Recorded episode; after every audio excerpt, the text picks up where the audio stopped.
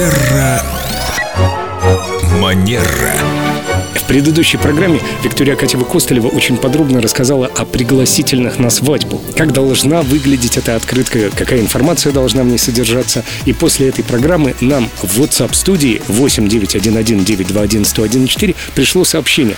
А нужно ли отвечать на это приглашение? Или можно прийти на свадьбу по умолчанию? Мы как раз получили такую открытку. Что нам делать? Здравствуйте, Виктория. Доброе утро. Хорошо, что учли все нюансы. Давайте ответим человеку, который, вероятно, ждет ответа. Прекрасный вопрос, спасибо за него. И действительно очень важно, когда мы получаем приглашение на свадьбу, обязательно на него ответить. Ответить нужно в максимально быстрые сроки, потому что люди готовятся к мероприятию, это всегда очень ответственное такое событие. Поэтому, конечно же, отвечаем. Спасибо большое за приглашение. Будем рады разделить с вами этот праздник. Вот такой фразой. Ну, вот можно такой фразой, ну, это как пример просто, да, можете написать что-то свое.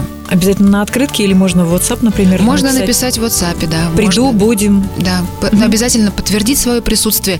Если вы не придете, то тоже обязательно об этом сказать. Кстати говоря, если вдруг так случилось, что вы не можете прийти, то хорошим тоном а, считается в день бракосочетания отправить либо подарок молодым, либо букет цветов. Хотя бы. Виктория, еще два слова о подарках на свадьбу. Что нам предписывает этикет? Вот мы получили такое приглашение, ответили, что придем. Есть какие-то тут нюансы, о которых мы, может быть, не знаем, но должны знать. А Есть такая практика, что молодые составляют виш-листы, перечень разных подарков, которые они были бы рады получить. О чем важно знать, когда мы составляем такой виш-лист? Нужно понимать, что у гостей могут быть разные финансовые возможности, поэтому хорошо бы, чтобы в этом списке желаемых презентов были указаны подарки разных ценовых категорий, чтобы люди могли что-то для себя выбрать. Второй нюанс. А, Не стоит высылать виш-лист вместе с приглашением.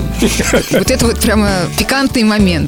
Да, если человек подтвердил, вы понимаете, что вот гости придут, наверняка ожидания будут что-то выбирать, дарить, и тогда вы можете сказать, что мы были бы рады получить вот что-то из этого, но опять же все остается на ваше усмотрение. А как этикет относится к тому, что вдруг появляется какой-то куратор свадьбы, который предлагает всем сброситься, собрать определенную сумму и подарить один большой подарок, например, квартиру или машину молодым?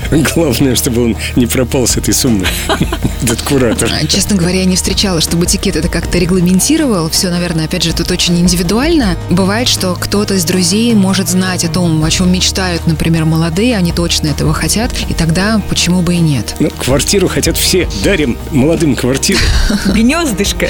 Всем таких подарков желаем, да. Ну и, конечно же, не забываем о букете невесте. С белыми лентами. Вот это важный нюанс. Благодарим вас, Виктория. До новых встреч! Терра Манера.